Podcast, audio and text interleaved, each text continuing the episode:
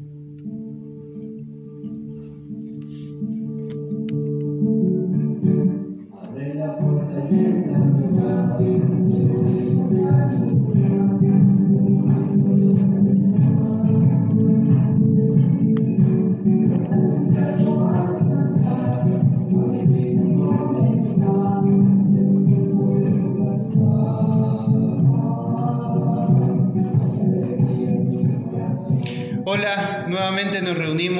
Para reflexionar juntos. Gracias por estar juntos por este medio. Gracias por hacernos compañía, por escucharlo y compartirlo. Y a vos que nos mirás por nuestro canal de YouTube, también te damos las gracias por sumarte, por comentar y por compartirlo. Porque todos somos mensajeros de libertad. Venimos de compartir el episodio anterior con Fray Charlie sobre el desafío que tenemos de ser peregrinos, testigos de Jesús, principalmente en estos tiempos de pandemia, y cómo ser peregrinos desde nuestra casa durante esta cuarentena, durante este aislamiento social, porque entre todos nos cuidamos. Y esta es la clave de donde queremos reflexionar en este episodio de cómo durante en este tiempo nuestra familia se realizó en esta idea de la casa iglesia doméstica. Cómo hemos ido celebrando y afianzando lazos con nuestros seres queridos que comparten con nosotros este tiempo y, también con aquellos que están lejos. O si estás solo, porque seguramente la cuarentena te, te agarró solo, ¿cómo te has hecho compañía con tus hermanos y hermanos de camino que están en la distancia, sintiendo la cercanía y el amor de Dios por cada uno de nosotros. Porque la iglesia doméstica es el lugar donde hemos aprendido a amar, a ser responsables, a ser solidarios con todos, donde hemos encontrado la fuerza para seguir adelante, por más dura que sea la realidad que nos rodea. Este es nuestro camino para hoy, soy Fray Emma y así, y así comenzamos.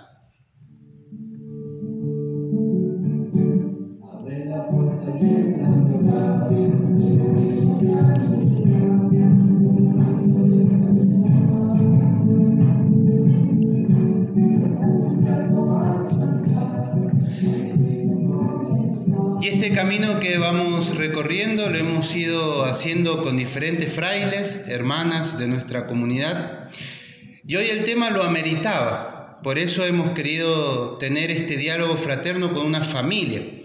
Por eso le damos la bienvenida a José y a Fabiana que se suman a este diálogo. Muchas gracias por sumarse y bienvenidos. Muchísimas gracias, Emanuel. Muchas gracias por esta invitación. Gracias, Nicolás. Para nosotros es una gran alegría que vengan aquí a nuestro hogar y poder compartir la palabra y poder estar cerca a pesar de toda esta situación. Sí, de mi parte también muchísimas gracias, Emanuel, a Nico que no lo están viendo, pero que está haciendo el apoyo logístico, así que, bueno, agradecidos que hayan pensado en nosotros, pero desde ya decirles a quienes visiten el sitio, bueno, que cualquier familia me parece que estaría en condiciones de contar sus experiencias tan valiosas o más valiosas que las nuestras, ¿no? Pero desde ya muchísimas gracias por, por la invitación. Por eso estamos aquí en su casa, en donde han criado sus hijos, donde han comparten las celebraciones, donde ha transcurrido y sigue transcurriendo este tiempo de pandemia, donde los vínculos se han afianzado. Aquí estamos, esta es nuestra entrevista para hoy, este es nuestro episodio junto con ellos.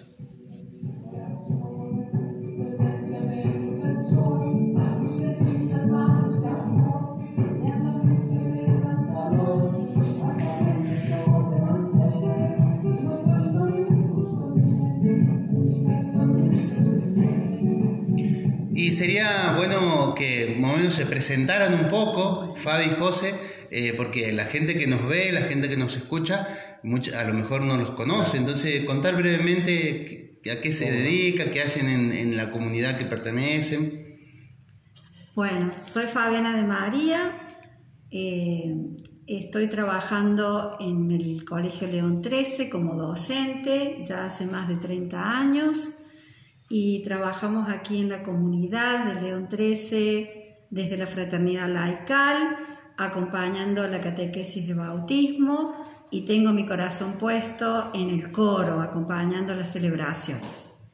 Bueno, muy bien, mi nombre es José, José Lisandrelo, y bueno, siempre he estado en la zona, he hecho el secundario aquí en León 13, empecé siendo monaguillo hace más de 40 años, el padre Lucas, el padre Caro, así que bueno, toda mi vida en torno a León 13, docente del colegio, eh, también docente en otros ámbitos, pero también con el corazón puesto aquí en nuestro querido León 13 y en nuestra querida Merced.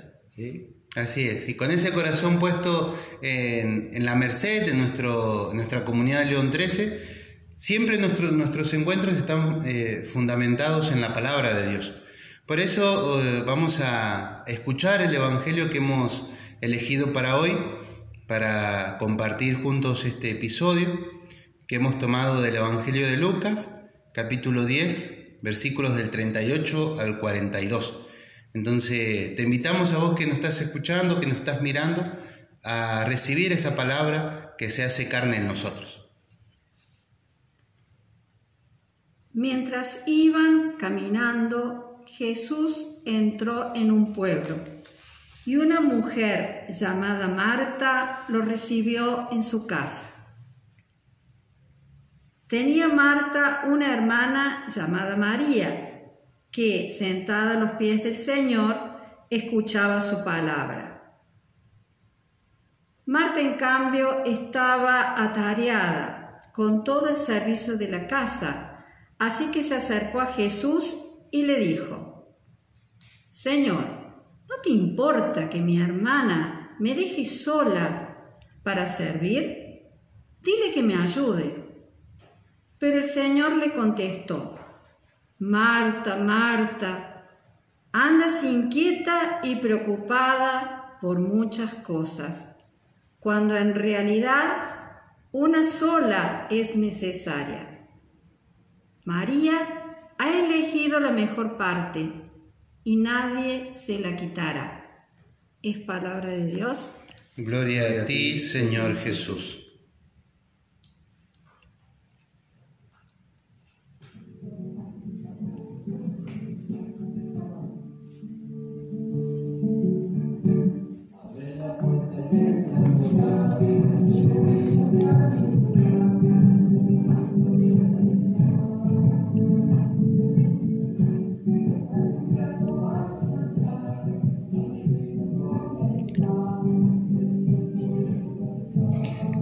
Es hermoso ver que el Evangelio Jesús sigue caminando, sigue recorriendo los pueblos, llevando la buena noticia junto con sus discípulos.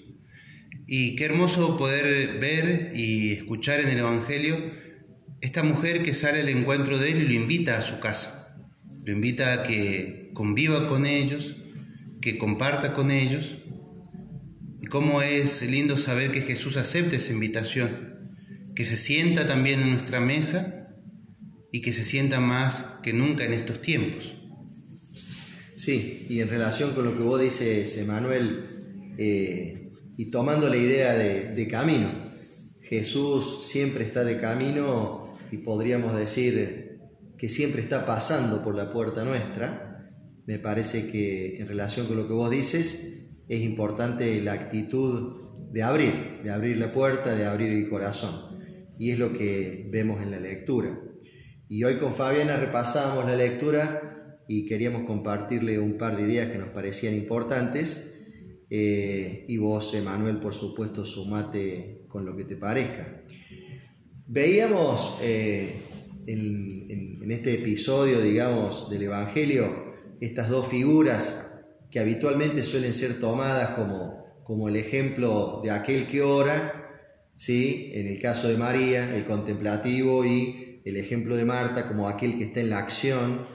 Y, hoy, reparando en el texto, nos parecía, pero esto queríamos compartirlo con todos, que en realidad el texto no hace necesariamente hincapié en una oposición de una vida contemplativa con una vida de acción, porque en realidad nos parecía importante el versículo 40 allí, eh, que da cuenta un poco de la preocupación de Marta. Allí en el texto se dice que Marta está atareada. El verbo griego dice tironeada, arrastrada por las preocupaciones. Eh, y en realidad no es que después Jesús critica a Marta, sino que un poco lo que pone de relieve es que no puede ni debe estar tan tironeada por aquellas cuestiones cuando una sola es la que vale. Fabiana me hacía ver un poco eh, lo importante de la figura de Marta en otros pasajes, porque a partir de lo que digo parece que le tiráramos los perros, por así decir, a Marta, y no, porque en otros pasajes esto lo veías vos, Negra, en, otros pasajes de Marta, ¿verdad? Si quieres un poquito comentar. Marta es la que está pendiente de todo. Cuando sucede lo de Lázaro, la muerte de Lázaro, es Marta la que le recrimina a Jesús. ¿Qué pasa que no viniste? Hace cuatro días que lo tenemos así. Entonces es, es el motor que hace y el motor que tiene la fe firme también. Pero María es el corazón sensible, y el corazón más unido a Jesús. Se me ocurría a mí la imagen de, de como iglesia pensarnos en la posibilidad de tener las manos dispuestas como Marta para la acción, para el servicio, pero el corazón lleno de Jesús como lo tenía María, esa María contemplativa, esa María que le derramó el perfume y lo preparó justamente para lo que se venía, que era la pasión y la muerte de Jesús. Entonces, como iglesia sería bueno hacer en este momento en que estamos con esta pandemia, que por allí tenemos tanta incertidumbre, movernos a la acción, al servicio, a la ayuda, pero con ese corazón lleno de Jesús como lo tenía María. Eh, esta casa de amigos a mí me hacía pensar en la casa de Betania, ¿no? Como nuestras casas tienen que ser un poquito esa invitación a que Jesús pase, a que pase y no lo dejemos afuera. Es Betania es la casa para, para justamente para la amistad, para abrir el corazón, para curar las heridas y para prepararnos. No es una casa eh, donde todo termina, sino es una casa de paso para Jesús. Es una casa que Él lo prepara para lo que va a venir en Jerusalén. Y me hacía acordar un poquito, pues nosotros somos muy brocherianos, eh, somos muy amiguitos del cura, del cura brochero, como también brochero tuvo sus amigos cuando andaba con su mula por las serranías, y pasando por Panaolma, estaba medio perdido por la zona de Panaolma, y se acerca una mujer en una casita allí de Panaolma, doña Zoraida y Erasmo Recalde, y lo invitan a pasar, y de allí se forja una amistad muy linda entre los Recalde, doña Zoraida, Erasmo y justamente el cura Brochero, que lo ayudaron justamente para hacer toda la, misión que tenía, ¿no? De hacer la casa de ejercicios y todo lo que él hizo en Tras la Sierra. Un poco que ese recuerdo es un recuerdo familiar, porque los recaldes son parte, digamos, de mi madre, de toda la sangre de mi familia, o sea que son mis bisabuelos, entonces lo llevo en la sangre. Como esto de eh, ser amigos, ser amigos de este Jesús peregrino, de este Jesús peregrino y no dejarlo pasar y abrir nuestro corazón a pesar de que por allí uno no tiene que ofrecer, ¿no? está como con los problemas propios de una familia. Pero Betania tiene que ser esa casa de encuentro. Sí, y un poco eh, para tratar de vincular eh, lo que nos dice la lectura con la realidad que estamos viviendo, inclusive con, con la realidad de una familia, de la nuestra, como cada familia tendrá su testimonio seguramente, pero me parece que hay como un punto en común entre lo que nos dice la lectura y lo que estamos viviendo, ¿no? Y el punto en común es que hay que preservar sí o sí el tema del vínculo, porque lo vivirán seguramente muchas familias que dentro de la pandemia uno ha visto ese training diario de tener que, bueno, eh, distribuir las tareas, una rutina diaria, ¿verdad? Pero en todo eso, que no nos coma, o hemos procurado, porque a veces sí nos ha pasado, que nos come, nos comía todo el tema de lo rutinario, eh, las tareas mismas, ¿no?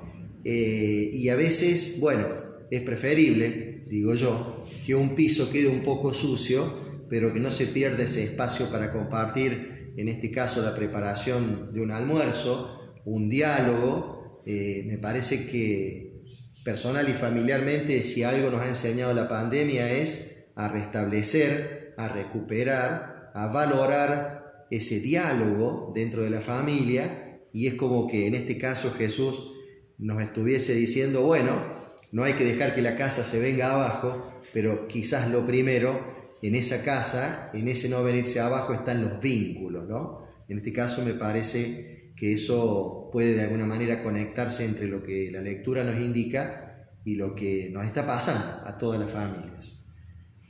Es interesante cómo lo han planteado y cómo venimos charlando.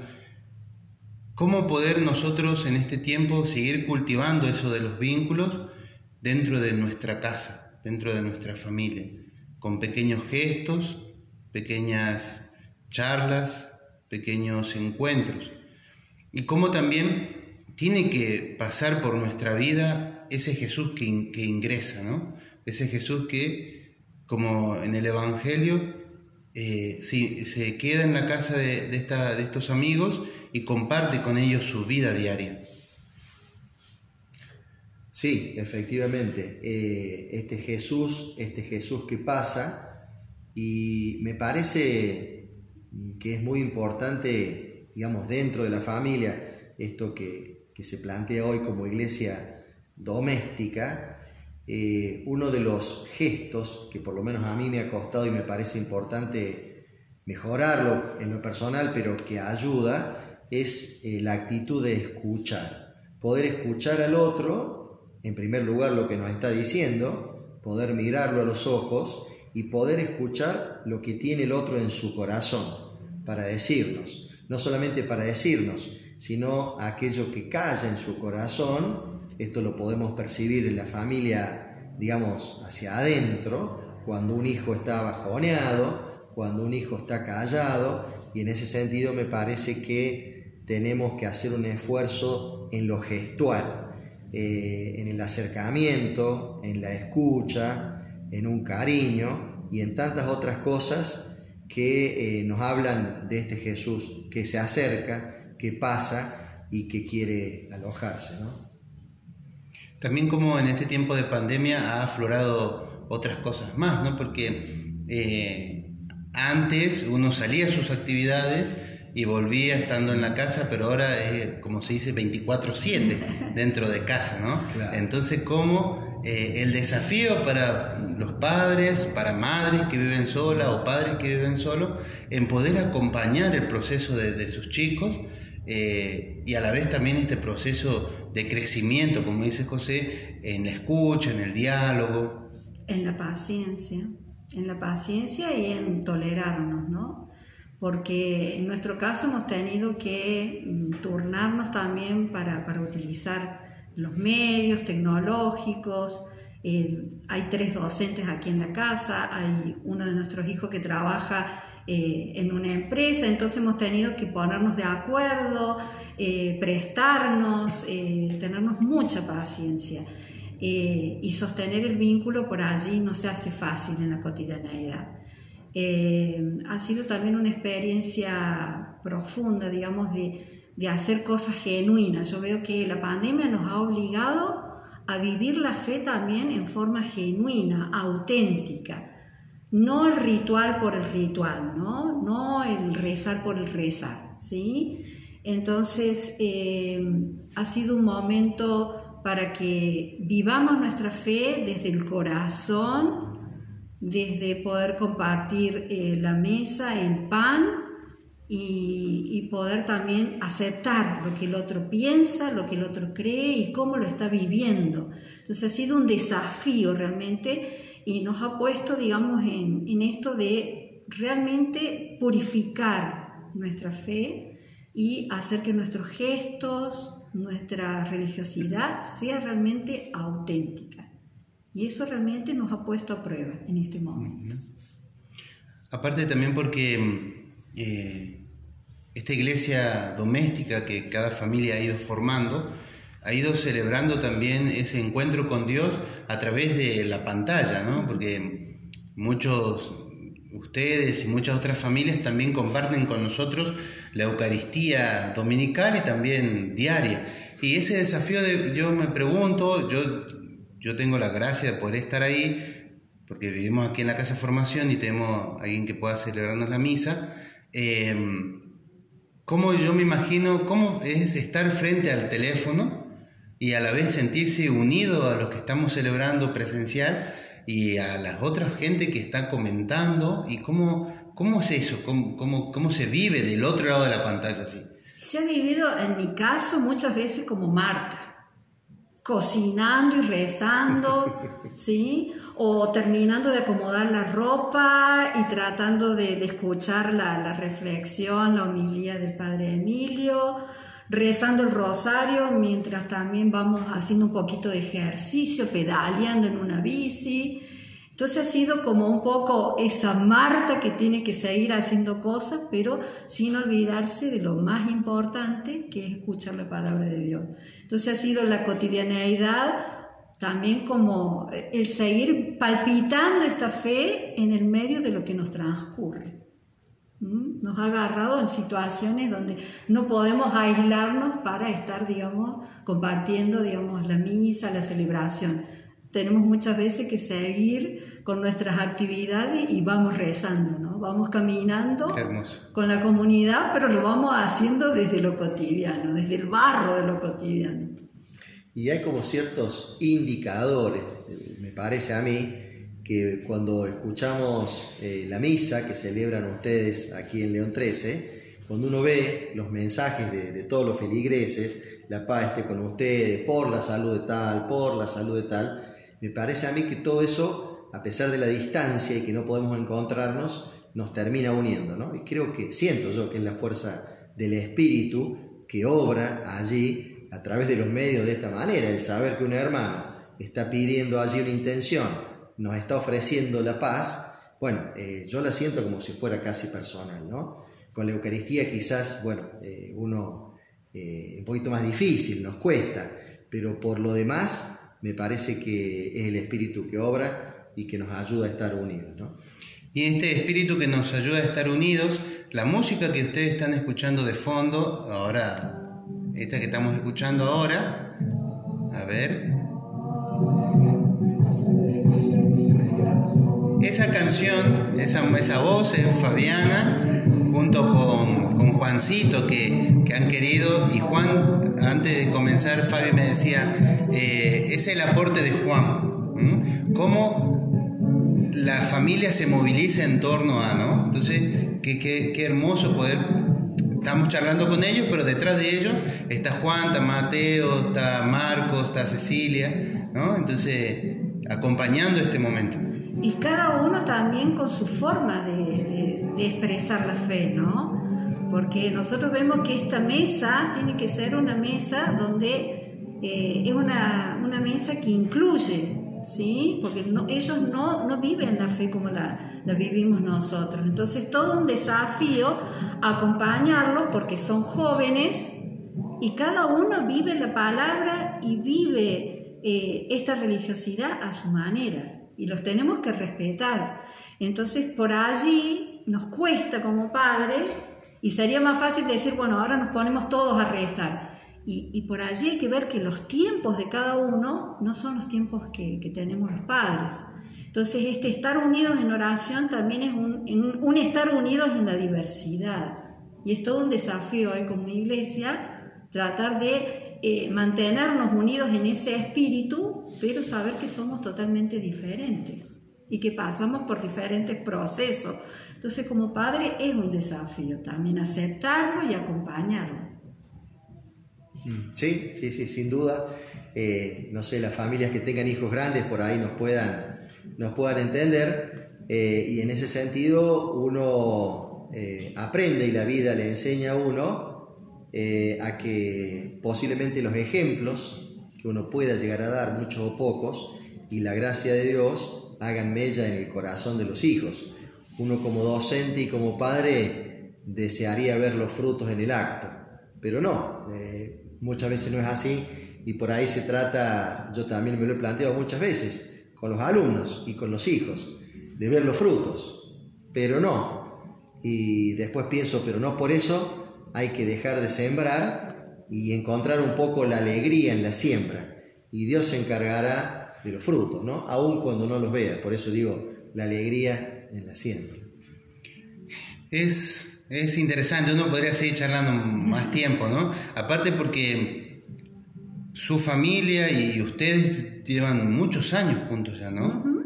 Sí. Sí, vamos a cumplir 32 eh, de casado ahora en noviembre. Sí. 32 años de casado, 32 años de ir creciendo juntos y ir también contagiando a otros.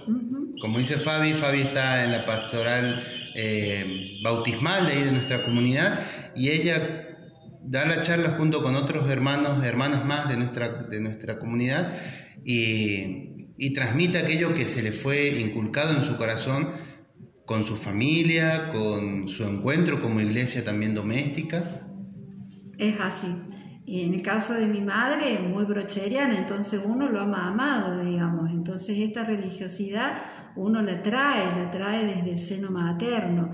Eh, pero bueno, uno trata con los hijos de hacer lo mismo, pero vemos que hay que respetar los tiempos de cada uno. ¿sí? Entonces una mesa, eh, esto de, de, tratar de recibir a este Jesús que viene a casa, eh, tiene que ser una mesa de fraternidad, pero que no excluya a nadie. ¿Y cuáles serían es los desafíos para poder seguir viviendo en esta iglesia doméstica? Yo creo que... Qué pregunta, ¿no? Qué, pregunta. Eh. O algo que ustedes... nos escuchan, eh, Emanuel tira, esa pregunta no estaba pautada. Se, se, vino muy afilado, muy afilado. Los nuevos desafíos. Y yo creo que un poco eh, me sumo a lo que estaba diciendo Fabiana.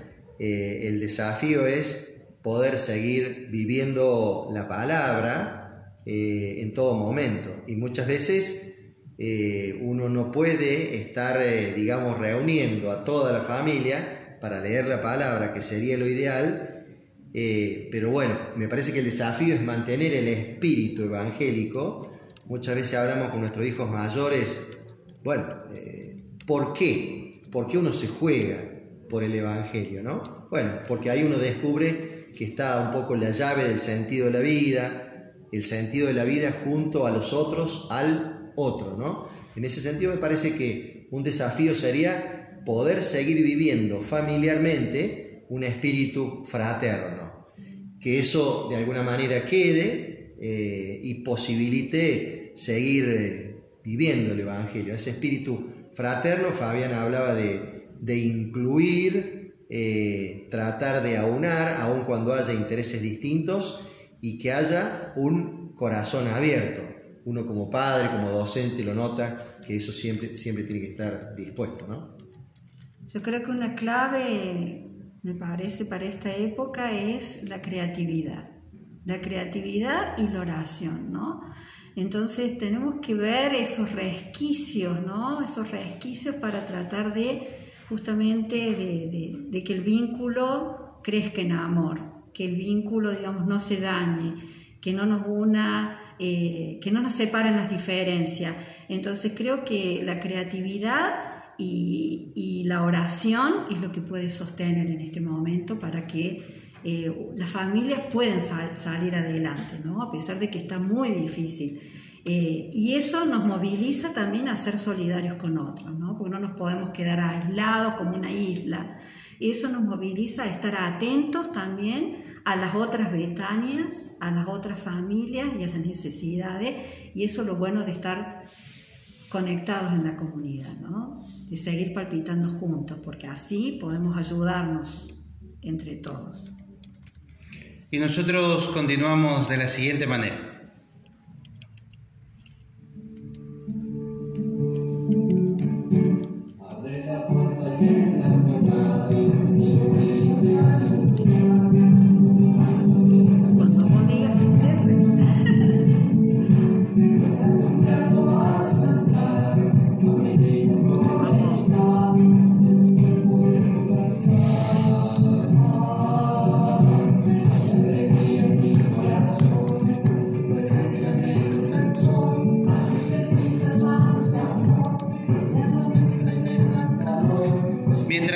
Seguimos escuchando mientras seguimos escuchando a, José, eh, perdón, a Juancito y a Fabi, nosotros ya hemos llegado al final de este encuentro. Eh, no sé si alguna resonancia final que quieran decirnos, así como no cerramos el tema aquí, sino es la invitación para seguir reflexionándolo, pero si quiere alguno quiere decir algo como para cerrar, después yo digo algunas cositas que me no, rescatar, eh, rescatar un poquito alguna parte del Evangelio para la familia porque Marta le recrimina a María por qué no le ayuda. En realidad lo que le está diciendo es, ¿por qué no te ocupas de lo que te corresponde, de acuerdo con el texto? Y muchas veces nos pasa eso en la familia, ¿no? Que estamos buscando reprochar al otro en la distribución doméstica de las tareas, estamos como midiendo lo que el otro hace. Así que en ese sentido, eh, bueno, como conclusión final de esta reflexión compartida, yo me llevo esto. Eh, no dejar eh, que se venga abajo todo lo material de la casa, por supuesto, pero darle prioridad a ese vínculo, eh, a esa atención, a la palabra del Señor, a ese encuentro, que es, lo, es esa parte que no va a ser quitada. ¿no? Me parece que eso en la familia también tiene que primar. Y esa parte que no va a ser quitada es la parte, digamos, de esa agua viva, que es la palabra de Dios en nuestra vida. Eh, más adelante el texto de Lucas, en el versículo, en el 11, 28, eh, digamos, plantea esto de dichosos realmente los que oyen la palabra de Dios y la guardan. Esta actitud de, de María a los pies de Jesús como la actitud que debemos tener los discípulos y las discípulas de Jesús, de estar a sus pies para llevarle todo lo, que sentimos, nuestras alegrías, nuestras tristezas, nuestras incertidumbres, ponernos así como María a los pies de Jesús y pedir por nuestras familias, ¿no? Sabiendo que Él, que Él que escucha, que Él que sabe todo, nos va justamente en este momento de dificultad, nos va a sostener y nos está sosteniendo, ¿sí? Con sus brazos nos está sosteniendo. Preservar el vínculo, mantener el espíritu evangélico, un corazón abierto y que podamos seguir palpitando en la comunidad. Esas son las, como el cierre que yo hago de esta charla. Tanto José, tanto Fabi eh, han ido charlando y compartiendo con nosotros. Muchas gracias por sumarse, por querer compartir con nosotros este tiempo y también por, por estar presente y acompañarnos muchas gracias a vos, Emanuel. Y queríamos nosotros terminar este encuentro con un gesto fraterno, ¿sí? invitándolos a compartir, ya que no podemos compartir el mate, a compartir un yerbeadito y un pan casero, que suelen ser aquellas cosas que más nos unen, ¿no? El mate y un criollito, un pan casero, así que, bueno, que sea este un, un gesto pequeño pero fraterno. ¿sí? Así que muchas gracias, gracias a vos que está del otro lado por mirarnos, por compartirlo y suscribirte a nuestro canal y darle a la campanita. Y a ustedes que nos escuchan también gracias por estar del otro lado. La puesta en escena, nuevamente le agradecemos a Fray Nicolás, la edición, la música y después la publicación. Así que muchas gracias. Recuerden que todos somos mensajeros de libertad y unidos en cada Eucaristía. Muchas gracias, hermano. Muchas gracias, Gracias, Nico. Vamos cortando el pancito entonces.